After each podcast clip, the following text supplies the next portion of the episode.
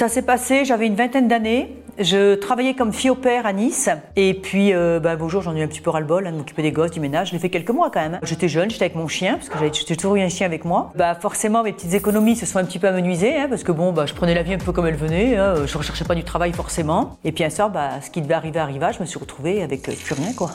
De quoi acheter un, hamburger que j'ai dû partager en deux euh, avec mon chien. J'avais vraiment plus rien. Et puis j'étais surtout en train de me prendre la tête en me demandant là ce soir où est-ce que je vais dormir quoi. Mythe, euh, je partais, pour dormir dans la rue. J'avais jamais dormi dans la rue moi. J'étais en train de me demander est-ce que j'allais dormir sur la plage avec le chien, est-ce que j'allais aller à la gare? Pour moi j'allais dormir dehors. Je me disais quel endroit dehors pour être quand même un minimum en sécurité? Donc j'étais alors j'étais assise en terrasse avec mon chien. J'ai croisé la route d'un monsieur. Il est venu s'installer à une table à côté et mon chien est allé vers lui. J'ai rappelé mon chien parce que bon bah voilà, je voulais pas trop qu'il embête le mec costard, enfin genre euh, Franchement, genre euh, Richard Gere dans Pretty Woman. On a entamé la conversation et il m'a demandé un petit peu ce que je faisais dans ma vie, enfin voilà, quels étaient mes projets. Enfin, j'ai expliqué bah, que ce soir-là, en l'occurrence, j'étais dans une merde internationale euh, et puis il fallait que je retrouve du travail. Il fallait. Mais enfin, je lui disais pas, euh, j'attendais pas quelque chose de cette personne. Hein. Je n'étais pas en train de faire l'aumône. Hein. Il s'avère que ce monsieur avait une suite au Negresco. Ça avait l'air d'être un homme d'affaires parce qu'il m'a pas trop parlé de lui. Et le lendemain, je sais qu'il avait un avion à prendre de très bonne heure. Et il m'a dit, écoutez, si vous savez pas où dormir, voilà, je vous emmène à mon hôtel. les chiens, pas de problème avec mon chien. Il est vrai que quand je l'ai suivi, ce monsieur, je me suis dit, j'avais 20 ans, hein, j'en avais un petit peu rien à foutre, je me suis dit, bon bah là, à mon avis, tu vas pas dormir, euh, si tu de dormir à l'hôtel, c'est que euh, il risque de se passer quelque chose, quoi. Et j'avoue que ça m'a pas plus, euh, enfin, j'étais pas plus traumatisée que ça, j'étais pas en panique, j'étais pas, je dis, je verrai bien, voilà, j'avais mon côté un peu faux folle, un peu, voilà. Non, j'avais pas forcément de crainte, puis c'est une autre époque. Hein. Il était pas du tout désagréable, bien au contraire. Physiquement, il était très très agréable. Puis la façon de parler, sa voix. Il était assez grand. Sous son costume, on voyait que c'était quelqu'un qui faisait du sport. Parce que j'ai l'œil, moi.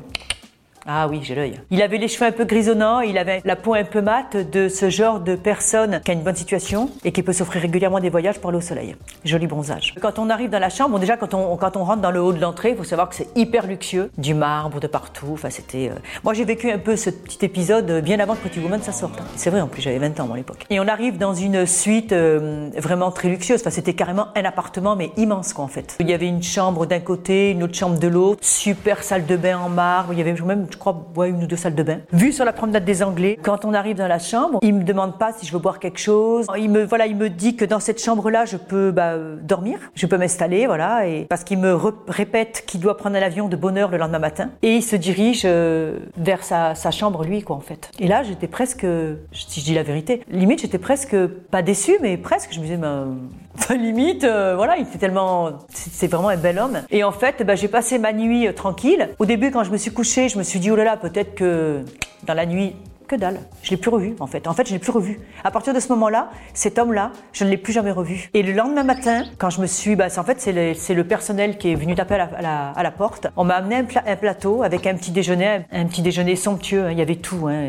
Il y avait un petit mot, il y avait une enveloppe, un petit mot euh, me souhaitant, je l'ai gardé longtemps le petit mot, en me souhaitant bonne chance pour euh, pour le futur, en me disant que de toute façon, euh, il fallait croire en ses rêves. Enfin, un petit mot absolument merveilleux. Et il y avait dans l'enveloppe, il y avait un billet de 500 euros à 500 francs à l'époque parce qu'il savait que j'étais en galère. Et ce monsieur, je, ne l'ai plus jamais revu. Quoi. Enfin, c'est des choses à qui il y a des, gens qui ça arrivera jamais. Quoi. C'était comme dans un film. ça n'existe pas des gens comme ça en général. Des gens aussi généreux, aussi. Enfin, il n'était pas obligé, quoi. Non seulement de me donner et puis de m'avoir permis de, de, passer une nuit euh, au chaud, pas dans la rue avec mon chien.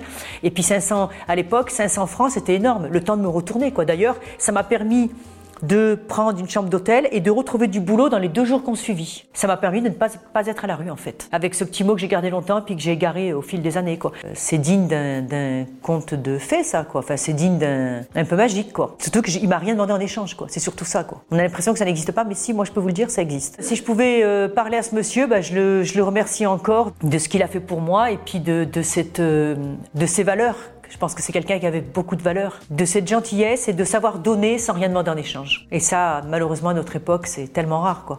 Il n'y a personne qui donne rien sans rien en échange. Ça, n'existe pratiquement pas. Et, euh, et pourtant, on devrait tous apprendre à donner sans ne rien attendre en retour.